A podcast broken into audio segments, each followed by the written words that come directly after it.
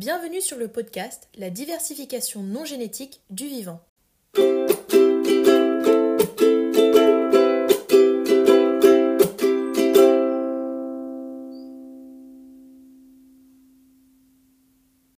Épisode 1 Des associations non héréditaires. La symbiose est une association à long terme et étroite à bénéfice réciproque entre plusieurs organismes.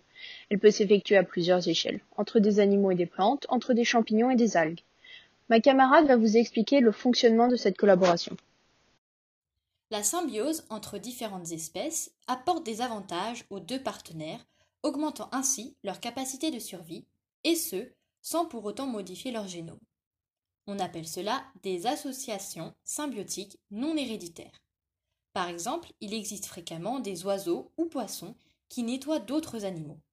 Ainsi, ils se nourrissent et empêchent le développement d'infections chez les animaux nettoyés. Une telle symbiose est visible entre l'oiseau pique-bœuf et l'antilope, par exemple. Ces symbioses peuvent aller plus loin qu'un simple bénéfice mutuel. Elles peuvent même, dans certains cas, être indispensables à la survie. Les lichens sont un exemple de symbiose parfaite.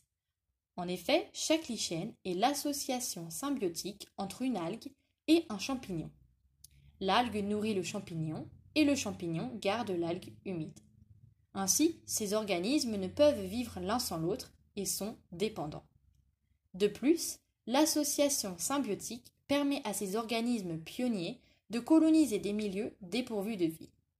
En effet, certaines activités métaboliques, comme la synthèse de pariétine, pigments protégeant du rayonnement ultraviolet, favorisent la colonisation par les lichens des milieux de vie hostiles aux organismes non symbiotiques.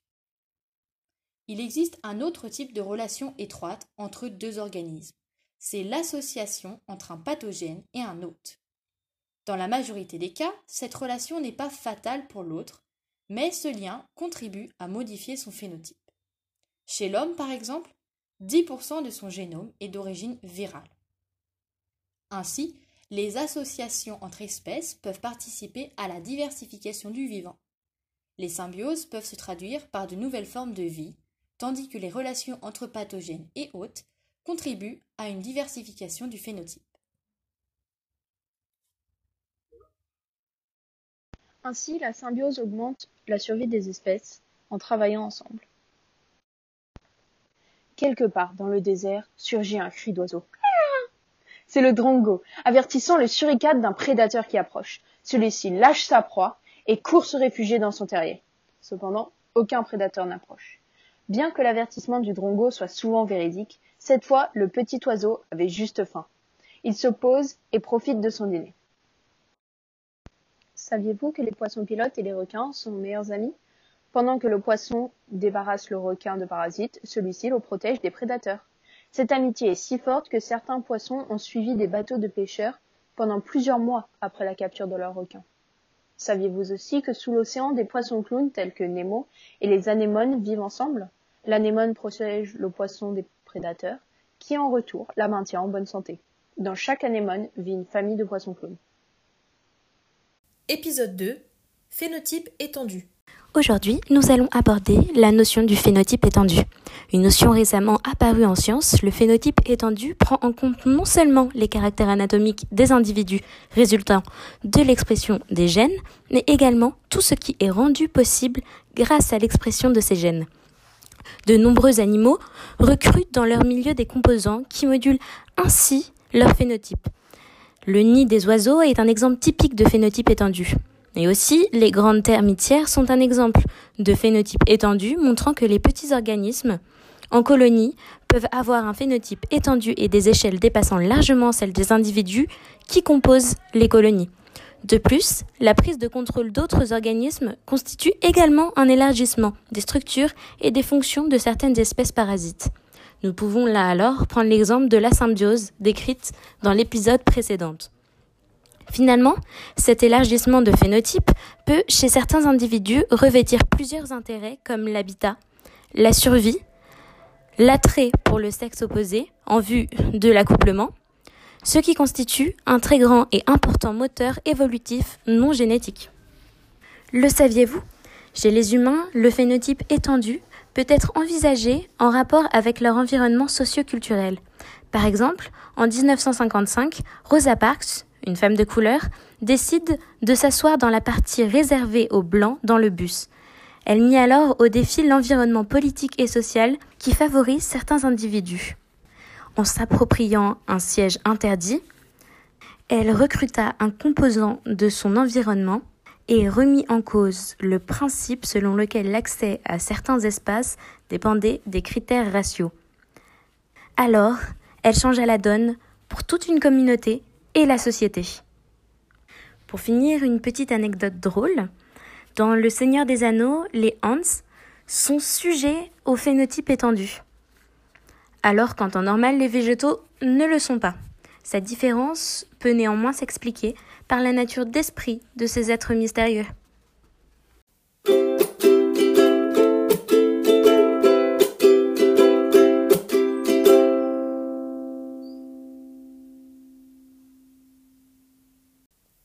Épisode 3 La transmission culturelle des comportements.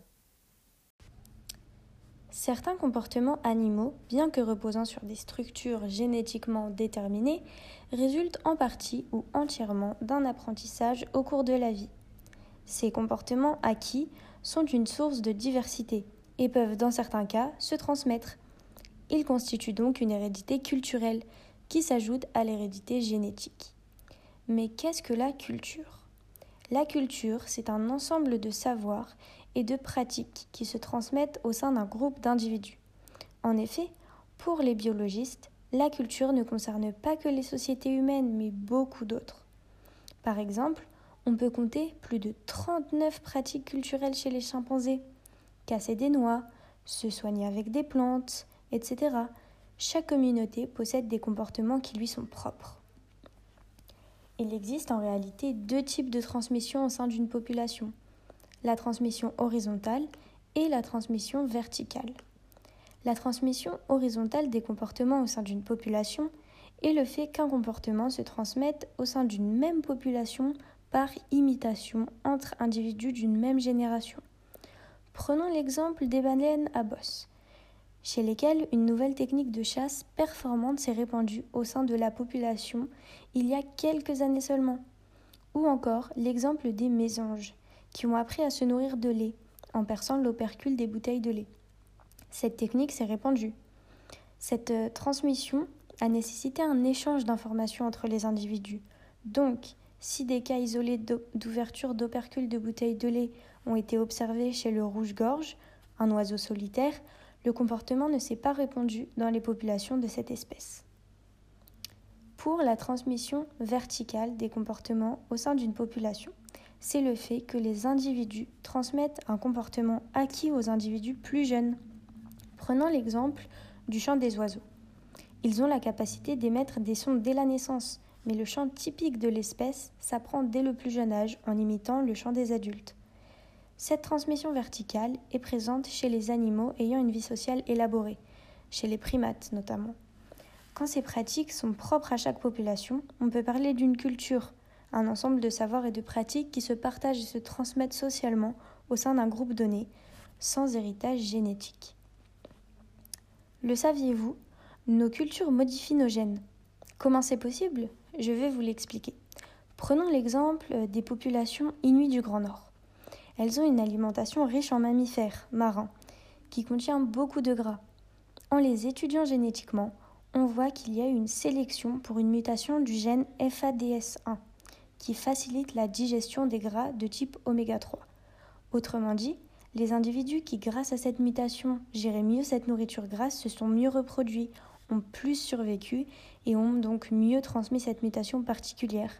Au fil des générations, cette mutation a augmenté en fréquence et est maintenant portée par tous les Inuits. Il existe aussi d'autres exemples que de la nourriture. D'ailleurs, certains sont assez inattendus. Les populations Bajo des Philippines sont réputés pour avoir des plongeurs en apnée qui tiennent jusqu'à 10 minutes sous l'eau. Eh bien, dans leur génome, on retrouve une mutation qui facilite ces plongées en apnée et qui a été aussi sélectionnée au fil des générations.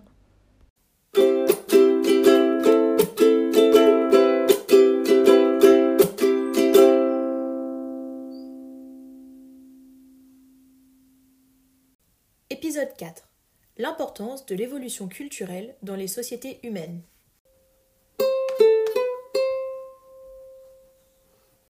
Explication pour l'évolution culturelle. L'évolution culturelle ou évolution socioculturelle est une autre manière dont les populations changent au fil du temps.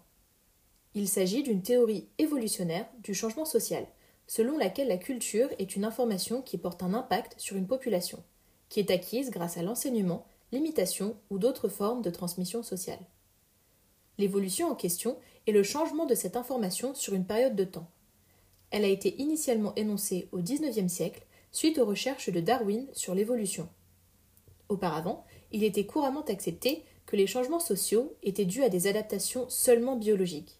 Aujourd'hui, les anthropologues expliquent que ces changements sont une conséquence d'influences sociales, évolutives, mais aussi biologiques. Il s'agit d'une sphère d'études relativement neuve et qui provoque beaucoup de débats dans la communauté scientifique.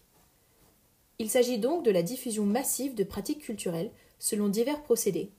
La transmission verticale permet la diffusion de techniques de génération en génération. La transmission horizontale, quant à elle, correspond à l'adoption de pratiques par imitation au sein d'une culture ou entre deux populations différentes lorsque celles-ci convergent, lors de migrations par exemple. Les innovations avantageuses sont répandues aussi grâce à la sélection culturelle. En effet, une technique qui permet une meilleure survie ou fertilité aidera la population qui la pratique à prendre le dessus sur d'autres, ou bien de les dépasser en effectif et donc en puissance. Certaines de ces pratiques peuvent véritablement révolutionner la vie d'une espèce lorsqu'elle est adoptée par la majorité de la population une 30 secondes de FAQ. Le saviez-vous? L'archéologie joue un rôle prépondérant dans l'étude de l'évolution culturelle, puisqu'elle permet de retracer les cultures de diverses civilisations. I'll try that again. 30 secondes de FAQ. Le saviez-vous? L'archéologie joue un rôle prépondérant dans l'étude de l'évolution culturelle, puisqu'elle permet de retracer les cultures de diverses civilisations à leur source. Maintenant l'exemple. Chez les hommes, un exemple d'évolution culturelle parmi les plus marquants est celui de l'agriculture. En effet, l'homme était un nomade, chasseur-cueilleur, jusqu'à la domestication de certaines espèces agricoles. Source d'un avantage considérable grâce à sa promesse d'apports nutritifs abondants et fiables, l'agriculture est apparue partout dans le monde de manière indépendante. En fonction des régions, les espèces domestiquées étaient très différentes, mais les conséquences pour l'homme étaient les mêmes nous nous sommes sédentarisés pour rester proches de nos cultures. D'autres innovations, comme la poterie, se sont répandues afin de répondre aux nouvelles problématiques engendrées par l'agriculture. Ici, la conservation et le commerce des cultures. Anecdote. Aujourd'hui, la grande nouveauté dans l'étude de l'évolution culturelle, c'est Internet. La capacité qu'apporte cette technologie à mettre en contact des cultures du monde entier permet une transmission de connaissances et de traditions impossible auparavant les réseaux sociaux sont devenus une pratique à part entière qui relie les hommes au-delà des limites culturelles et géographiques. Des scientifiques ont également étudié l'évolution des pratiques dans des populations et lorsqu'elles sont avantageuses, elles sont conservées au sein de la population. On peut également parler de sélection culturelle. Ces différentes évolutions pratiques ou culturelles peuvent être répandues. Elles peuvent être ralenties par les distances géographiques ou accélérées par les différentes migrations. Prenons comme exemple euh, le, le poinçon des arbres. Donc, il existe plusieurs populations en Europe et on peut en étudier leurs chants. On peut remarquer que les chants dans les différentes populations ne sont pas totalement identiques, même s'il y a des similitudes. On peut prendre donc l'exemple des pinsons de Grésigne, de Cahors, des Landes et de la Montagne Noire. Et lorsque l'on traduit les chants des pinsons sous forme d'un graphique que l'on appelle sonagramme, on observe que les différents motifs qui se répètent diffèrent. Donc il y a un rythme différent, un motif final différent et une amplitude différente. Et lorsque l'on regarde sur une carte, on peut observer que euh, les pinsons de Grising, de Cahors et de la Montagne Noire sont géographiquement proches, alors que les pinsons des Landes sont plus éloignés. Et on constate que, que les populations géographiquement proches ont des champs proches, alors que ceux éloignés, comme dans les Landes, ont un champ plus différent. On peut donc lier cela avec l'apprentissage et, euh, et la géographie. Donc les scientifiques ont alors tenté une expérience euh, en élevant des oisillons, en leur faisant écouter le chant d'une autre population. Et on a pu voir que lorsque l'oisillon euh, a entendu un chant d'une autre population, il va le reproduire. Et lorsque l'oisillon n'a pas entendu de chant, le chien sera alors déstructuré. Donc on peut parler ici de transmission culturelle. Et c'est un peu la même chose pour les langues. On peut regrouper euh, différents pays par langue, donc par exemple la langue germanique, l'Allemagne et l'anglais, la langue italique, donc le français et l'espagnol, et la langue celtique, donc l'irlandais et le breton, qui ont à peu près les mêmes racines entre elles.